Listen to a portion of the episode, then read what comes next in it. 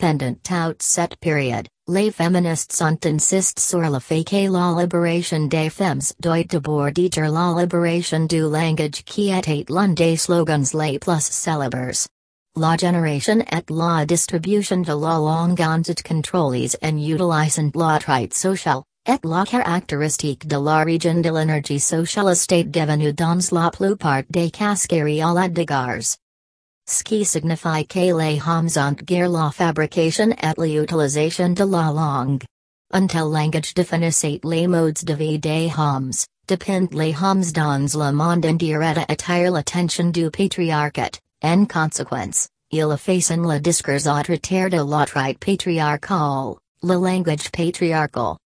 Sous la manipulation du langage patriarcal, les femmes avaient et modèles dans leur rôle social dans la palette latente des hommes. En conséquence, le monde intérieur, l'expérience sociale et le plaisir personnel des filles n'est pas orient par décrets sans leur propre langage et Nathalie Beeston.